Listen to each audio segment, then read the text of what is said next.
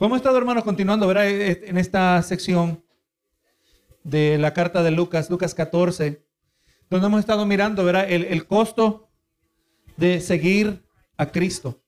Hemos estado mirando el costo y, y, verdaderamente, hermano, Jesucristo estaba haciendo una división, ¿verdad? Jesucristo estaba queriendo filtrar, Jesucristo estaba queriendo separar el, el, el lo que es el, el trigo, gloria de la cizaña, ¿verdad? La realidad. Y es, hermano, cuando eh, usted sabe que lamentablemente es la realidad dentro de la iglesia, que él dijo que la cizaña crecerá junto al trigo.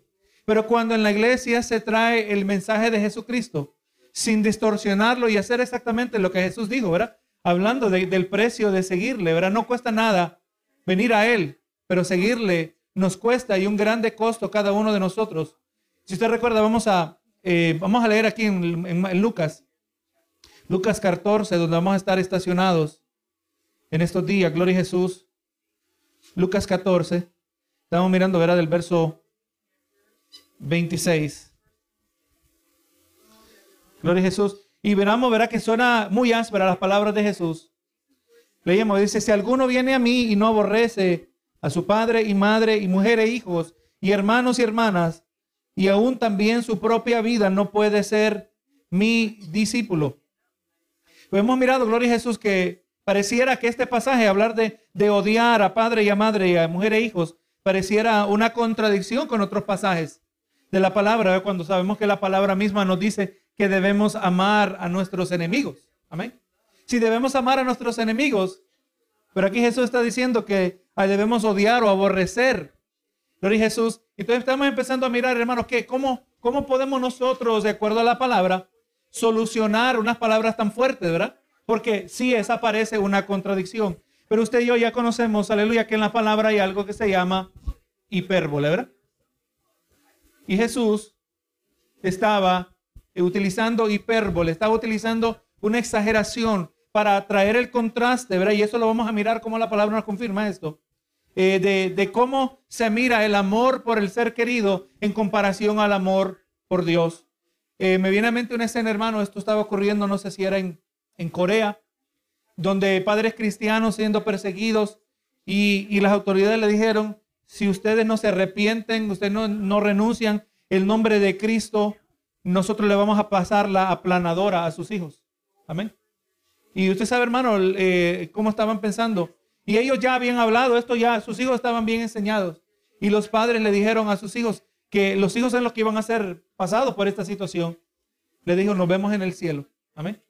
Pareciera, ¿verdad? En ese contexto, que se odia a los hijos en luz del amor de Dios, pero es que en comparación podría ser. Aleluya. Y verdaderamente Jesús eh, nos hace esa invitación a todos a venir a Él. Gloria a Jesús, pero entendiendo que es un costo. El Señor en las falsas religiones, hermano, en las falsas denominaciones, en las distorsiones del Evangelio verdaderamente.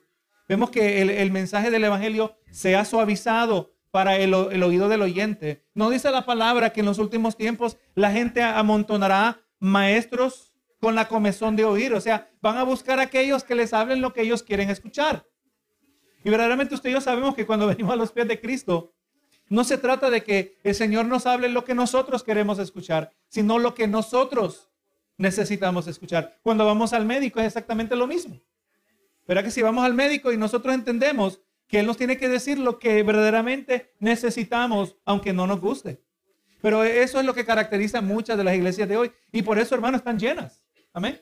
Porque desde el comienzo ya el mensaje está comprometido, el mensaje ya está vendido, porque la, la meta no es de hacer discípulos, sino la meta de, en algún caso, un caso, hacer un imperio, hacer eh, eh, un gran edificio, acumular dinero, eh, quizás prestigio, fama, renombre, ¿verdad? Estamos mirando, hermanos, pastores que hoy son celebridades. Y, en estos últimos años han salido de, de, personajes que son pastores celebridades que han caído en escándalos. Amén. Usted lo ha visto en las noticias. Amén. Y tenemos que tener cuidado. La única persona que se celebra es Cristo. Amén. Muy peligroso atribuirme a mi vida una gloria que solo le pertenece al Señor, ¿verdad? No podemos aguantar, nos va a dañar.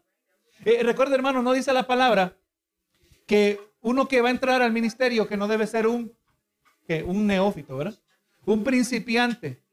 No sea que sea que caiga en vanidad, que caiga en la trampa del diablo. O sea, hermano, nos está diciendo el Señor que nuestro crecimiento espiritual, entre más el Señor nos da, nosotros tenemos que tener la habilidad de resistir el orgullo. Amén. De resistir el orgullo. Porque si somos principiantes en la fe, eh, caemos en la trampa del diablo. Así que estamos nosotros cultivando la humildad, como conectándolo al tema del domingo, ¿verdad? Cultivando la humildad. gloria a Dios si es que verdaderamente vamos a atender este llamado. Parece aquí, hermano, que estamos entreteniendo en este verso un, odio que Jesús ama, ¿verdad? Para el asombro de la multitud, Jesús estableció eh, unas condiciones muy altas. Cristo estableció de manera muy enfática que si alguien debe venir a Él, parecía decir, ahora debe odiar a aquellos que aman más. Gloria a Jesús. Y la palabra resalta de las páginas. Y estas palabras pues se presentaron de manera provocadora. Gloria a Jesús, palabras fuertes para ser ignoradas, gloria a Jesús. Y verdaderamente, hermano, e-, esa es la meta. E-, Jesús trajo una exageración intencional. Y mientras hablaba Jesús, estaba usando, verá, como dijimos, la manera de hablar que se llama hipérbole. Y es importante, hermano, verá, esto ya ustedes espero que cuando hablamos de hipérbole, ya está en un, un, concepto extraño. Gloria a Jesús. Jesús estaba contrastando el amor y el odio, lo, lo colocaba en opuestos directos donde Jesús debe, nos dice que debemos aborrecer a nuestros miembros de la familia y está requiriendo que les debemos amar menos que a Él. ¿Puede Dios pedir esto de nosotros, hermano? Que le amemos a nuestros seres queridos menos que a Él. Y le voy a decir, hermano, nosotros fabricamos toda clase de ídolos, como decía un predicador, que el ser humano es una fábrica de ídolos. ¿Cuántas veces, hermano, quitamos un ídolo solo para reemplazarlo con otro? ¿Verdad que sí? Gloria a Jesús. Eh, nos deshacemos de una práctica adictiva solo para caer en otra práctica adictiva. Benito Jesús. Así es el corazón del ser humano. Y si no tenemos cuidado, idolatramos nuestros hijos. Idolatramos nuestra pareja. ¿Verdad que sí? Idolatramos, podemos idolatrar a muchas personas, pero tenemos que amarlo todo más que a Él. Eh, mejor dicho, déjeme corregir. Tenemos que amarlo a Él más que a todo. Bendito Jesús. Aleluya y eh, dejamos que las escrituras interpreten las escrituras. Y está eh, cuando entonces decimos, ok, hemos aceptado, el verso 26 es una exageración, una exageración para traer énfasis. Pero entonces vamos a mirar que la palabra nos confirma que estamos correctos en, esta conclusión. Las escrituras, ese es un principio, hermano, de interpretación. Deje que las escrituras interpreten las escrituras. Y vemos, hermano, que cuando miramos aquí lo que dice Mateo 10:37, un pasaje donde Jesús en otra ocasión eh, está diciendo algo relacionado y que clarifica esta expresión desconcertante, dice Mateo 10:37. El que ama a padre o madre más que a mí, no es digno de mí. ¿verdad? Entonces lo que en un verso, en otro verso anterior, es, en Lucas lo presentó que hay que aborrecer, ahora se aclara que es que debemos, no debemos amar al padre o a la madre más que a Dios. Gloria a Jesús. El que ama a hijo o a hija más que a mí no es digno de mí. Eh, vemos ahí, ¿verdad? Exactamente. Que, que, tenemos que tener cuidado de sobreenfatizar lo que no merece tanta prioridad cuando el que merece prioridad es el Señor. El que ama padre o madre más que a mí no es digno de mí. Entonces el Señor aquí nos está diciendo a nosotros que tenemos que nosotros evaluar nuestras prioridades. Como eso luce en su hogar, cada caso es diferente, ¿verdad? Gloria a Jesús. Cada caso es diferente. Cada prioridad es diferente.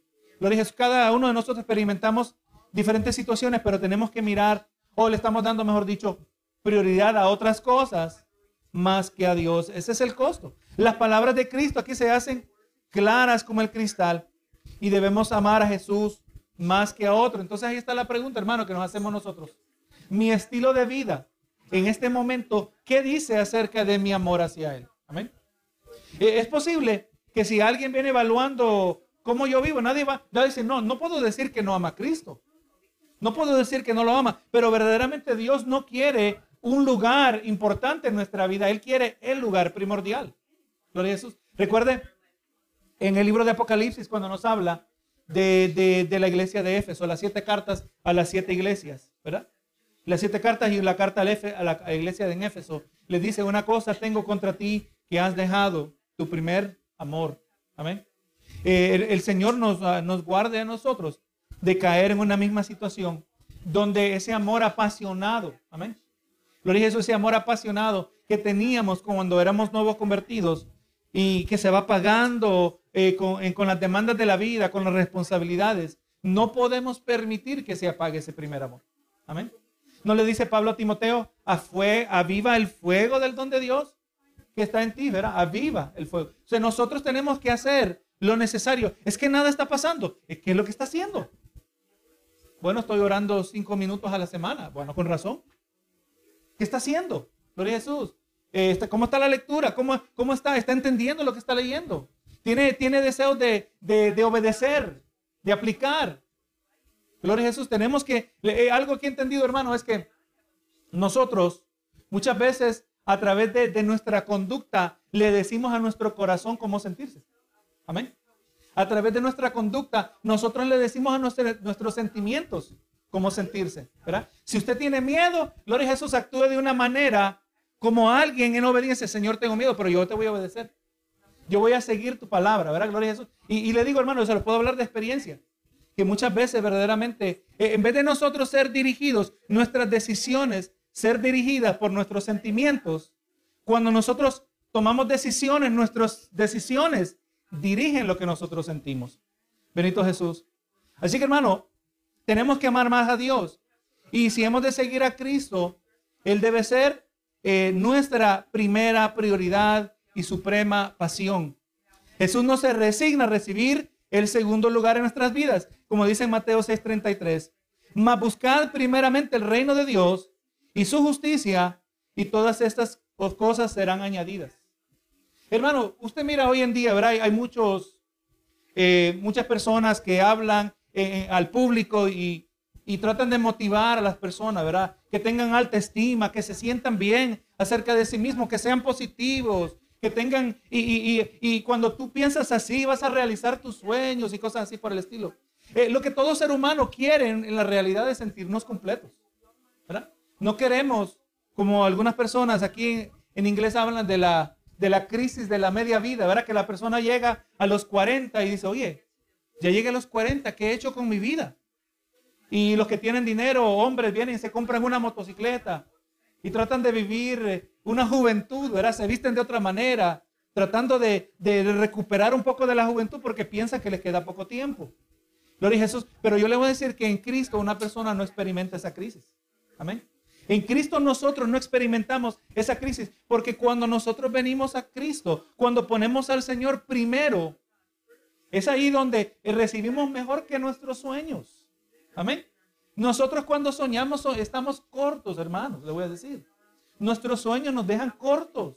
Y nuestros sueños que nos dejan cortos muchas veces son sueños peligrosos. ¿Por qué son peligrosos?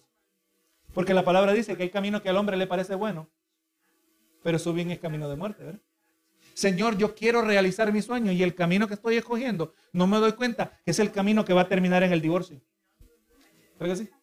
Es el camino que va a terminar en la destrucción, en un hogar destruido. Amén. Nosotros no lo podemos ver, pero Dios sí lo puede ver. Pero cuando ponemos a Dios primero, nuestra perspectiva cambia. Amén. Todo es recalibrado. El GPS, usted ha ido, se pasó la callecita, y dice el GPS recalculando, todo es recalculado, hermano. Es una ruta diferente. Gloria a Jesús. Pero cuando ponemos al Señor primero y su justicia, todo lo que nos hace falta va a ser añadido. Gloria a Jesús. Así que hermano, pues vamos nosotros encontrando que en Cristo Jesús nosotros encontramos, pagando este costo que estamos hablando, en, ahí donde encontramos la satisfacción de nuestras almas. Qué, qué bonito cuando alguien viene a usted y le dice, yo te pido que ores, ores por tal situación. Y usted como hijo de Dios tiene tal relación con Dios que cuando usted ora, Dios está escuchando y atendiendo nuestra oración. No quiere decir que Dios va a hacer lo que yo estoy pidiendo, ese es otro detalle. Pero el asunto es que hay una relación que yo sé que yo puedo traer mis necesidades a Él. Amén. Y sea que el Señor me, me conteste o no me conteste, yo me siento aliviado. Yo me puedo imaginar la escena de Sadrach, Mesach y Abednego. El, relato no nos dice que en camino, ahora que fueron arrestados en el imperio babilónico, estos tres jóvenes judíos que habían rehusado adorar la estatua de, la estatua de Nabucodonosor, Iban a ser, les amenazaron de ser echados al horno. Yo no sé usted, pero yo creo que Sadrach, Mesach y Abednego probablemente hicieron alguna oración en el camino. ¿Qué cree usted? Si el, si el amigo principal, Daniel, era un hombre de oración que oraba tres veces al día, ellos tenían que haber sido de la misma manera.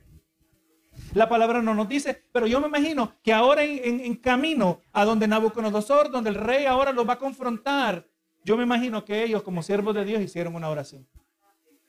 Pero no, no es extremo pensar eso. Señor, dame sabiduría. Señor, dame valentía. ¿Verdad que sí? Señor, eh, hay un peligro. Ya sabemos lo que hay. Nos van a echar en el horno de fuego. Señor, si está en tu voluntad, sálvanos. ¿Verdad que usted va a pedir eso, verdad? Rescátame, Señor. Pero ahora cuando son confrontados, el rey, muy generoso, le da la oportunidad que adoren la estatua.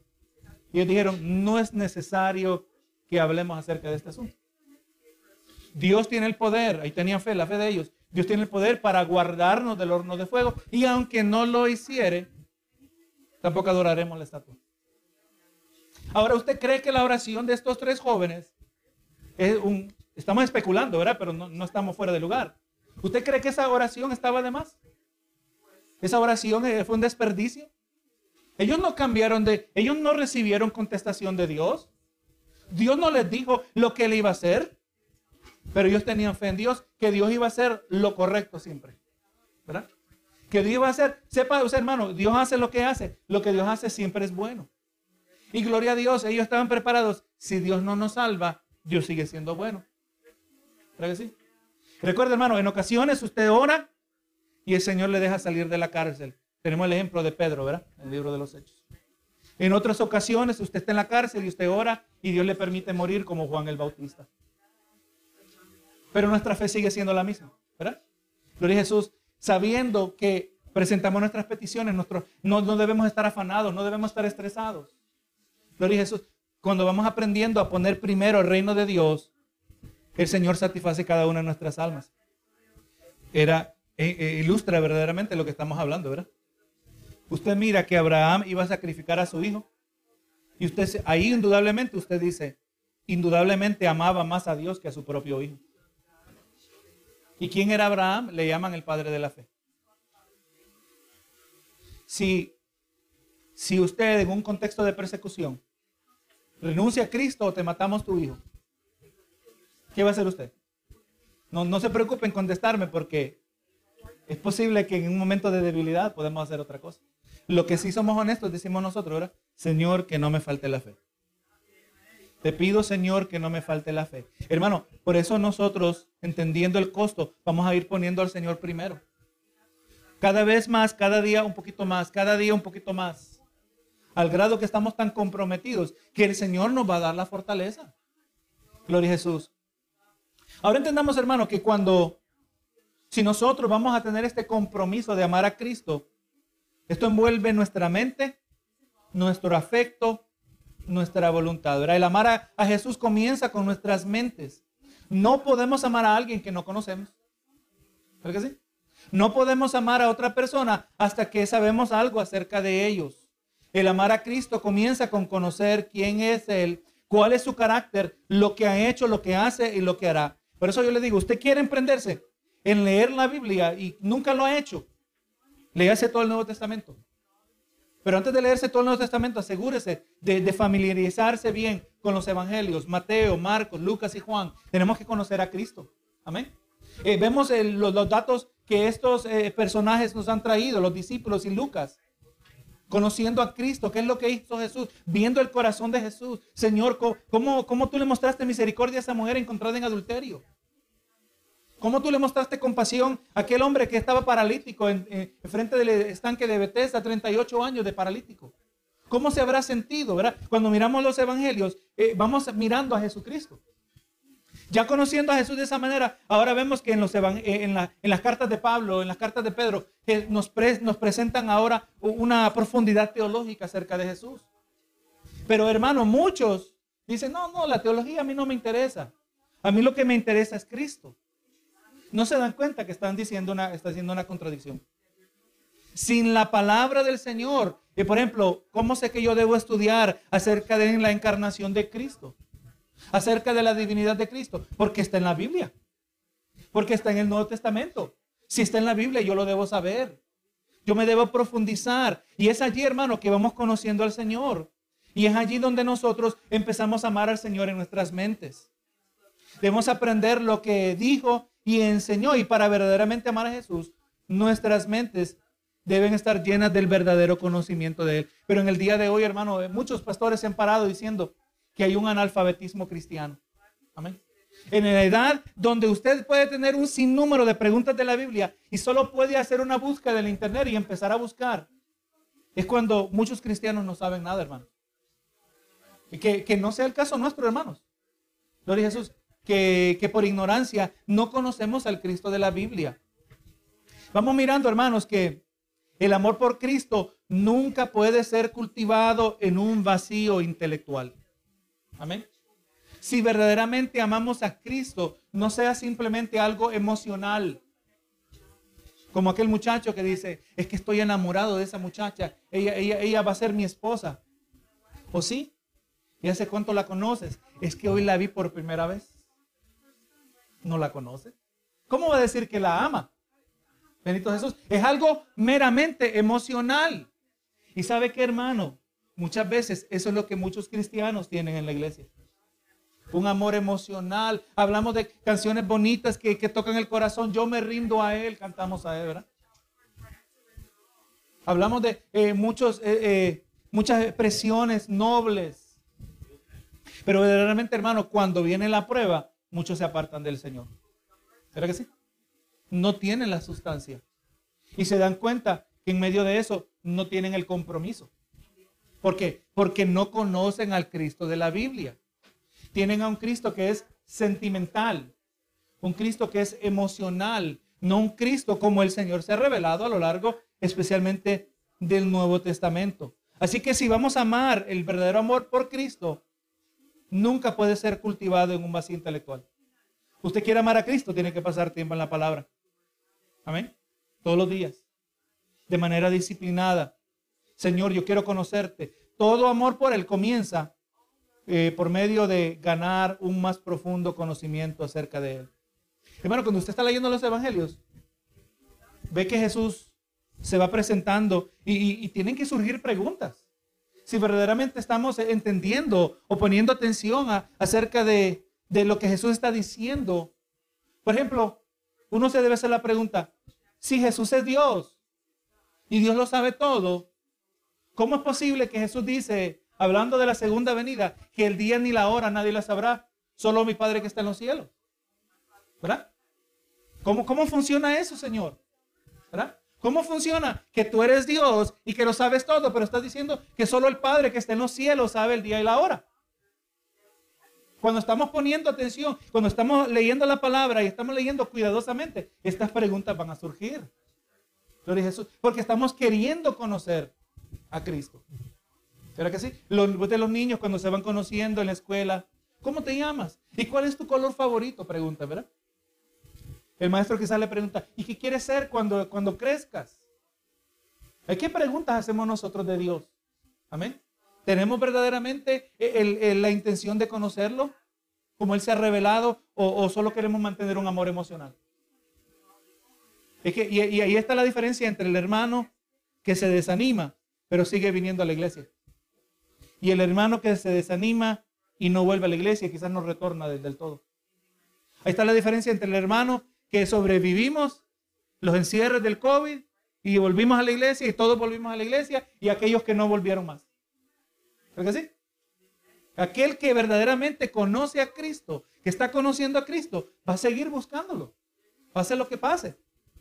Pero el que no, cualquier cosita, hermano, lo va a hacer. Y, hermano, y usted sabe que a lo largo de los años del de, sirviendo al Señor, experimentamos toda clase de obstáculos. Dentro y fuera de la iglesia. Amén. Dentro a veces, eh, gloria a Jesús, eh, eh, es el, el, recién convertido, es, es, el hermano en Cristo, a, veces hasta el pastor. Es que el pastor no me visita. Es que el pastor no me llama todos los días. ¿Cree que sí? Pero el que sirve a Cristo va a hacer lo necesario porque sabe que es la alma nuestra que está en juego, hermano. El pastor va a rendir cuentas. Pero yo voy a tener que rendir cuentas por mi alma. Gloria a Jesús. Y entonces, hermano, lo que nos va a sustentar es que conozcamos al Cristo de la Biblia. Que cuando el hombre me falle, porque el hombre de alguna manera u otra le va a fallar, yo no trato de pintar aquí una caricatura acerca de mí mismo, que yo sé porque soy un hombre de Dios, que yo no fallo, que yo no cometo errores, hermano, no, yo soy humano igual que ustedes. Yo me desanimo también. Pero aleluya, yo trato mis situaciones y las traigo delante del Señor y tenemos que seguir adelante. Amén. Hay que seguir adelante. Si algo, hermano, a mí es lo de aquí, eh, si algo podría resaltar el Señor es que el Señor siempre me ha dado la fuerza para seguir adelante. Mientras otros corren y se van, aquí seguimos nosotros, ¿verdad? Y la gloria sea el Señor. Benito Jesús. Pero tenemos que conocer este Cristo para mantenernos siempre agarrados de Él. Nuestro conocimiento acerca de Cristo debe avivar las llamas de los profundos sentimientos hacia Él. Hermano, no solo que estemos, que amemos a Cristo, pero que estemos apasionados por Él. Apasionados. Que cuando le hablan de Cristo, vamos a hablar de Cristo, usted se sonríe. ¿Ha habido alguna fiesta de cumpleaños donde usted ha invitado familia, seres queridos? Usted no invita al enemigo a la, a la fiesta de cumpleaños, ¿verdad? Usted invita gente que usted aprecia. ¿Verdad que sí? Amigos, familia. Y cuando van llegando cada uno, ¿cómo lo recibe usted? ¿Con la cara larga? Con una sonrisa natural, ¿verdad que sí? Está contento de que llegó. Usted se, se regocija en la compañía de esa persona. Hermano, ¿no debería ser acerca de Cristo cada vez que podemos hablar de Él? Cada vez que podemos testificar de lo que Él ha hecho en nosotros, hay que pedirle al Señor, despierta en mí esa pasión. Que yo sea apasionado por ti, arriba de todas las cosas. Estaba teniendo una serie de conversaciones a lo largo de los últimos años y hablando con diferentes personas, le digo, ¿sabe qué? Yo te voy a sonar como Cristo ray, perdón, como disco rayado, porque es que solo quiero hablar de Cristo. Amén. Yo quiero hablar de Cristo. Hay cosas importantes, pero no, no hay nada más importante que Cristo. Cuando entendemos quién Él es, cuando vamos entendiendo lo que Él ha hecho por cada uno de nosotros, mientras aprendemos acerca de la persona y obra de nuestro Señor Jesucristo, nuestros, nuestros corazones deben prenderse en llamas de un ferviente deseo por Él. Pero ¿qué pasa? Permitimos que las situaciones nos impidan. Hermano, ¿tenía situaciones Pablo cuando estaba en la cárcel? Tenía situaciones, gracias a Dios que le permitió estar con Silas en una ocasión. Latigados, su espalda, 39 latigazos. Amén. Ellos tenían toda razón, según nosotros, para estar desanimados. ¿Y qué hacían ellos? Cantaban alabanza, ¿verdad? Y no cualquier clase de alabanza. Hermano, yo le digo, hermano, ¿cómo, ¿cómo? Yo cuando llegamos al cielo, yo le voy a preguntar, ¿cuáles eran esas alabanzas que estaban cantando Pablo y Silas? Eran alabanzas ricas, llenas de la sabiduría de Dios. Las alabanzas que Dios recibe, no dice la palabra que Dios recibe adoradores, busca adoradores que le adoren en espíritu y en verdad. No dice en espíritu y en superficialidad. No, en espíritu y en verdad. ¿Verdad que sí? No algo superficial, sino, gloria a Dios, un profundo conocimiento. Hermano, hasta el lugar tembló. Amén. Hasta el lugar tembló. Interesante, hermano, que ahí no nos dice nada de actividad satánica. No que el diablo no estaba envuelto. No que quizás los demonios no estaban envueltos de alguna manera. Pero vemos que son secundarios. Ni merecen mención. Cuando su vida es cristocéntrica, usted no se preocupa de los demonios. Amén. Cuando su vida está centrada en Cristo, usted se asegura que nada impida la genuina adoración que nace de un corazón agradecido. Yo me imagino a Pablo, ¿será que ahí donde recibió la primera inspiración para escribir en Tesalonicenses, dad gracias en todo? ¿Será que estaban saliendo palabras de gratitud de Pablo? ¿Mm? Yo no creo que tenemos que exagerar mucho para decir, Pablo tenía que estar cantando alabanzas de gratitud. Señor, te doy gracias que estoy aquí en la cárcel. ¿Quién va a decir eso? Pero estoy aquí en la cárcel porque tú me has transformado. Porque tú has obrado, yo he aprendido a amarte. Y, y, yo me imagino, hermano, porque algo le voy a decir, la palabra lo confirma, que entre más sea el reto sobre nuestra vida, cuando sea el costo grande para pagar a Cristo, más grande será el respaldo que recibimos de parte de Él. ¿No nos dice en primera de Pedro que el Señor cuando nosotros pasamos, eh, encontramos en diversas pruebas, el Señor en las tribulaciones que son necesarias, nos brinda un gozo inefable? No es que nos da una tranquilidad, no hermanos, se va más allá de tranquilidad. Quisiéramos nosotros en ciertas ocasiones de alta tensión, de altos problemas, tener tranquilidad, pero no, el Señor no nos dice que nos da simplemente tranquilidad, nos da gozo. Amén. Un gozo que en otros contextos es de otra manera inaccesible, un gozo inefable, es un gozo que no tiene, no es conforme a la lógica humana. Y lo vemos en Pablo, lo vemos en Pablo y en Silas. ¿Verdad? No tiene sentido. Eh, cualquier persona diría, oye, pero ¿por qué ustedes siguen alabando a Dios? ¿Por qué mejor no maldicen a Dios? Mira, mira cómo Dios les está maltratando a ustedes. Si ustedes obedientes predicando el Evangelio. No sabemos qué luchas internas venían los pensamientos. Los pensamientos siempre vienen, pero los pensamientos los sometemos a obediencia a Cristo Jesús, dice la palabra. ¿Cómo se someten los pensamientos a obediencia a Cristo Jesús? Cuando viene un pensamiento contrario a lo que yo debo hacer y pensar como cristiano, pero yo declaro la palabra y yo decido obedecer la palabra. En este, Señor, en este momento tengo miedo, pero yo rechazo este miedo en este momento. Yo decido tener valentía en Cristo Jesús, porque en Cristo somos más que vencedores. Amén. Esa es la manera que nosotros sujetamos los pensamientos a obediencia a Cristo. Y es cuando hacemos esa obediencia interna, es donde viene ese, respaldo de Dios, es esa paz que sobrepasa todo entendimiento. Ese gozo inefable es el que nos permite cantar en medio de la cárcel. Pero para poder llegar a ese punto, hermano, como leímos en, en Mateo 6:33, hay que poner a Dios primero. Amén. Le voy a decir, hermano, los días que vienen, vamos a ser retados. Amén. Nos hablan de la economía. Yo estaba mirando, hermano, venía el camino, iba andaba ahí saliendo por Walmart. Y yo, y yo, me, yo estaba pensando, Señor, ¿cómo se sintiera si de repente mi situación económica cambiara y yo a puras penas tengo para comprar comida, no tengo para nada más. ¿Cómo se sintiera? ¿Cómo me sintiera yo? ¿Cómo me sintiera yo si no fuera cristiano? ¿Cómo me sintiera que todo, mi, todo el tiempo antes de esta situación he, andado haciendo, comprando esto, derrochando esto y ahora, y ahora no tengo ni para comprar comida? ¿Me sentiría, me sentiría un poco humillado? Yo, me yo estaba meditando sobre esto siendo incrédulo. El incrédulo, cuando esta economía caiga, muchos van a ser humillados. Amén. Y Dios en su misericordia. Y no le digo que es revelación, no le digo que soy profeta. Solo conozco la palabra. Dios tiene que humillar esta nación. Amén. Y tenemos que ser, hermanos, que aún los fieles, cuando Dios hace cosas como esta, muchas veces también experimentamos ciertas cosas. Recuerde Daniel, Sadrach y Mesach, siervos fieles al Señor, pero ellos también fueron llevados cautivos a Babilonia. También fueron desterrados. Así que nosotros, el Señor nos va a bendecir, el Señor nos va a proteger en grande manera, nos va a proveer si nos mantenemos manteniendo fieles, o mejor dicho, si aprendemos a, depender de Él. Y si no, muchos serán humillados. Amén. Gloria a Jesús. Pero hermano, el, el momento es ahorita cultivar, al, buscar al rostro del Señor.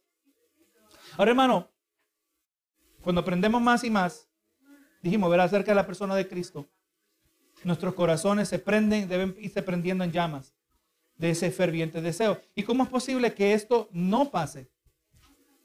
¿Cómo es posible que esto no vaya a pasar en la vida de un creyente? Cuando el percibir, la perfecta, percibir la perfecta santidad de Cristo y observar su amor sacrificial en la cruz. Esto debe derretir nuestros corazones. ¿Será que debemos leer acerca del relato de la crucifixión una vez al año? Cuando viene la Pascua. Amén. Cuando viene Semana Santa, no nos acordamos del precio. O debemos meditar, si nuestra vida es cristocéntrica, es imposible hablar de Cristo sin la cruz. Gloria a Jesús. Ningún seguidor, ningún seguidor de Cristo ningún genuino seguidor puede mirar su vida sin pecado y su trabajo redentor y no ser conmovido, ¿verdad? El Señor nos ama a nosotros a pesar de quienes nosotros somos. Así que hermano, cuando miremos nuestra relación al Señor, si vamos entendiendo que hay que pagar un precio, no para obtener la salvación, pero porque somos salvos, amén, para seguir a Cristo, eh, gloria a Dios, eh, nuestra relación no puede ser fría, no puede ser robótica, no puede ser desprendida. Yo ya, ya cumplí, Señor, a ver, 15 minutos para leer la Biblia y ahora me, el team me timbra el celular, le puse 15 minutos en el celular. Ya terminé, ya cumplí. Y ahora, Señor, bendíceme. Ahora, Señor, dame paz. Ahora, Señor, contesta peticiones porque estoy cumpliendo. No, hermano, nuestra relación con el Señor no puede ser así. Tenemos que hacerlo de corazón. Si a los hijos les decimos, haz esto y haz lo otro, y cuando miramos con la actitud que lo hacen, si no lo vas a hacer de buena gana, mejor lo hago yo. ¿Verdad que sí? Así también, hermano, el Señor. Si no lo vamos a hacer de buena gana, si no lo vamos a hacer de corazón, mejor no lo hagamos. Mejor no nos hagamos fariseos. No, mejor no, no actuemos robóticamente y ponemos el piloto automático. Ahora somos Teslas espirituales, ¿verdad? Ahora podemos decir eso. Que automáticamente vamos a llegar a la destinación. No, no, hermano, eso no funciona así. La vida cristiana es intencional. Señor, ¿qué pasa? Que yo no siento pasión. ¿Qué pasa? Entonces hay que aumentar la oración. ¿Tiene problemas orando? Ore más. Parece contradictorio, hermano. ¿Tiene batalla en leer la palabra? Lea más. Tiene que romper. Usted sabe, hermano, que eh, usted ha escuchado la expresión la barrera del sonido, ¿verdad? La barrera del sonido se refiere a cuando un avión vuela a cierta velocidad que eventualmente vuela más rápido que el sonido que está produciendo. Pasa el avión primero y después viene el sonido. Pareciera humanamente imposible, pero se ha roto la barrera del sonido. Pero la primera vez que se rompió la barrera del sonido, la persona que hizo esto, hermano, este, tenía temor porque el, avión estaba sacudiéndose de manera violenta. Amén. Y parecía que no lo iba a lograr, pero el hombre estaba determinado. Y rompió la barrera y todo ese violento, ese violento sacudir eh, del avión, cuando ya rompió esa barrera, cuando lo alcanzó esa cierta velocidad, todo eso se fue hacia la parte de atrás del avión. Y el avión se estabilizó. Así también nosotros, hermanos. Hay barreras espirituales que pareciera que no la vamos a poder superar, pero tenemos que en Cristo, recuerde, la palabra dice, en Cristo somos más que vencedores. Amén. Estoy batallando en la oración, pues voy a seguir orando. Amén. No me voy a dar por vencido, aunque no siente nada. Y le voy a decir que solo en el esfuerzo usted agrada al Señor. Estoy batallando en leer la Biblia todos los días, pero aunque sea cinco minutos todos los días, lo voy a hacer hasta que un día aquello que en mi vida se siente frío, robótico, hasta desprendido, veo que algo se rompió y pude entrar y tengo acceso a la presencia del Señor. Y ahora en mí nace el deseo que antes no estaba. Quiero orar. Quiero leer la palabra. Quiero adorar al Señor. Eso es lo que Dios quiere de nosotros. No nos dice la palabra que debemos insistir.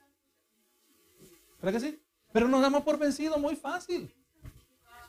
Nos damos demasiado de fácil. Cuando entendemos que se nos olvida que la palabra, Dios es el que nos da las fuerzas. Y yo, yo no estoy hablando, hermano, algo que leí un libro, estoy hablando lo que la palabra dice y lo que yo he experimentado. Dios es fiel cuando nosotros le buscamos. Tiene que haber, hermano, un ferviente primer amor por Cristo que incendia nuestras vidas por Él. Vemos que todo un amor por Cristo ha de dirigir nuestra voluntad. ¿Qué dijo Jesús en Juan 14, 15? Si me amáis, guardad mis mandamientos. Si me amáis, guardad mis mandamientos. Vamos mirando que algo que parece ser meramente emocional es algo que es el producto de muchas veces algo que pareciera ser externo. El ser obediente. Porque muchas veces hacemos lo que tenemos que hacer, pero no lo sentimos. ¿Usted ha estado ahí? Yo, sé que debo ir a la iglesia. Yo sé que no debo faltar. Yo sé que debo congregarme, pero no tengo ganas de ir. Pero voy a ir de todas maneras, porque yo sé lo que tengo que hacer. Ese es un cristiano que Dios le va dando victoria. Cuando usted sabe lo que tiene que hacer. Dijo el salmista en el Salmo 119, dijo, en mi corazón he guardado tus dichos para no pecar contra ti, ¿verdad? Así que hermano, usted tiene que, aunque al comienzo parezca algo que es solo externo, solo externo, pero gloria a Dios, eventualmente, si verdaderamente hay un genuino deseo de nosotros obedecer al Señor, vamos mirando que, va, que se va cultivando ese genuino amor por Él. Y no es un amor superficial, es un amor que, que sobrevive toda prueba, todo ataque del maligno, toda situación en el mundo, toda oposición. Gloria a Jesús. Vemos que el Señor eh, que esto quiere decir que nuestro amor por Cristo debe producir obediencia a Él, donde el genuino amor por Cristo es la raíz eh, de una obediencia alimentada por su gracia y esa será el fruto. Vamos a ver una obediencia que van haciendo del corazón. Así hermanos, vamos, vamos mirando en este verso, todavía continuamos en Lucas 14, 26. Ya Jesús dijo, hablando de lo que parecía un odio, el aborrecer al padre, madre, mujer e hijos y hermanos y hermanas. Y ahora Jesús procedió a una expresión adicional, igual de provocativa, de lo que significa seguirle a Él. Y con esta siguiente expresión, sus palabras revelaron un nivel más profundo de lo que se requiere para seguirle a Él. Cristo agregó que se debe aborrecer su propia vida. Entonces aquí, hermano, le estoy hablando del lenguaje que yo he escuchado en círculos cristianos. Yo escuché a un pastor transversando la palabra, donde se fue al pasaje de Génesis, donde dice que José tuvo un sueño. El sueño de José es algo que le ocurrió cuando estaba dormido, ¿de acuerdo?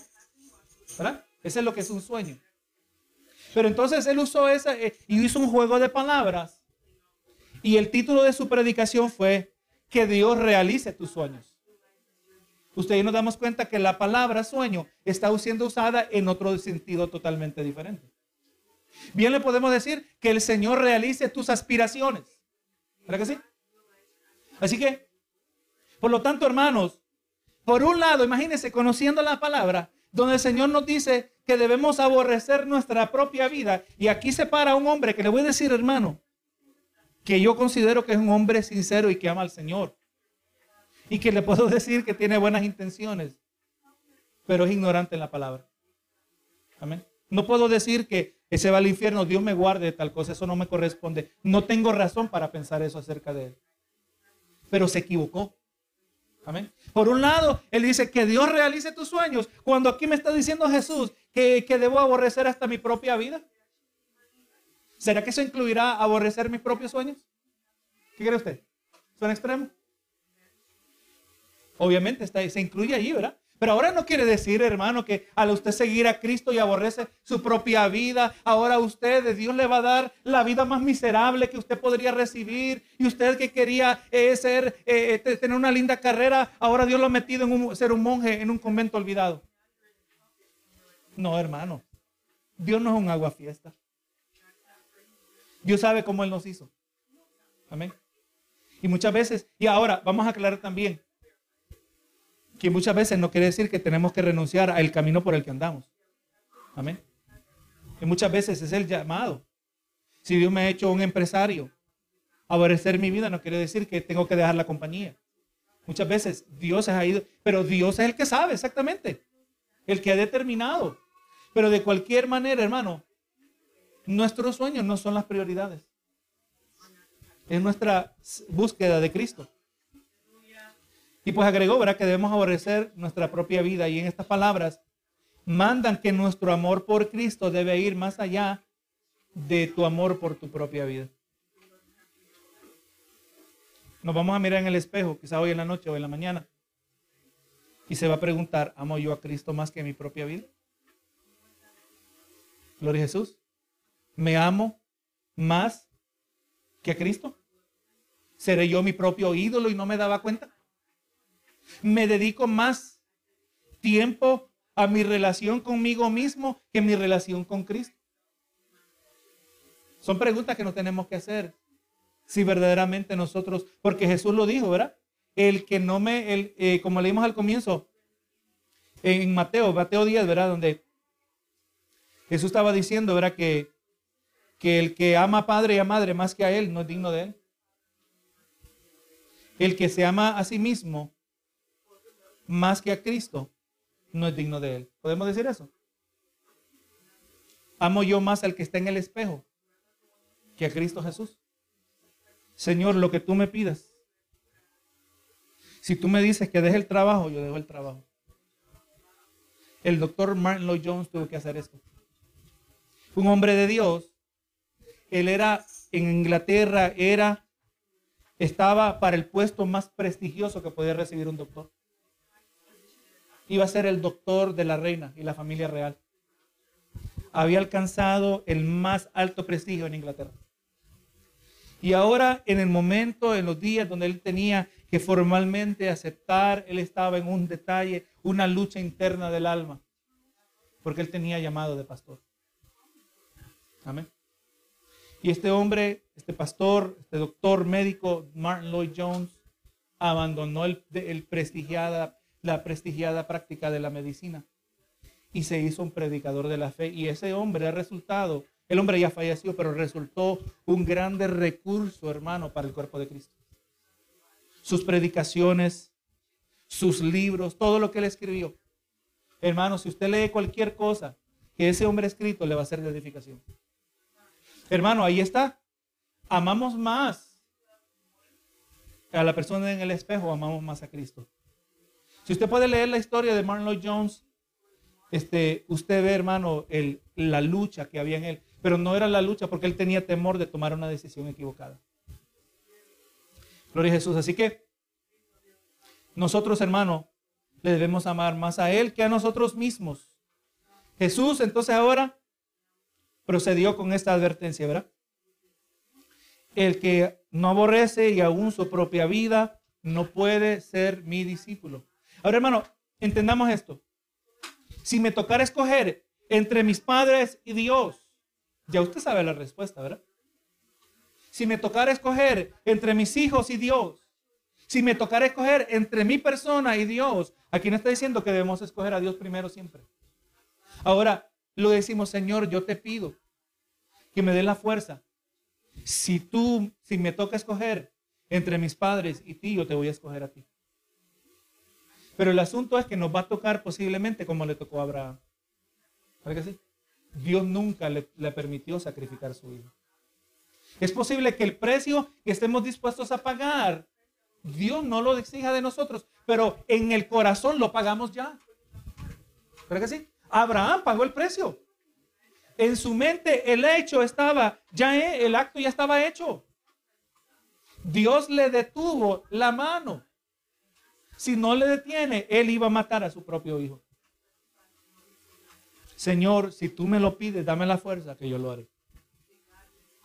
Esa es la clase de devoción. Y en la gracia del Señor, eso es todo lo que muchas veces se necesita.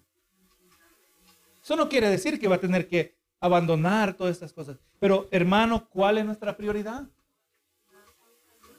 Gloria a Jesús. El auténtico seguidor de Cristo, si no está dispuesto a hacer eso, no es auténtico, no puede ser su discípulo. No se vista que no va. No va para el cielo. Estamos, esto, ¿Es extremo esta conclusión, hermano? ¿Podría ser uno llegar al cielo sin ser discípulo de Jesucristo? Yo no veo esa categoría.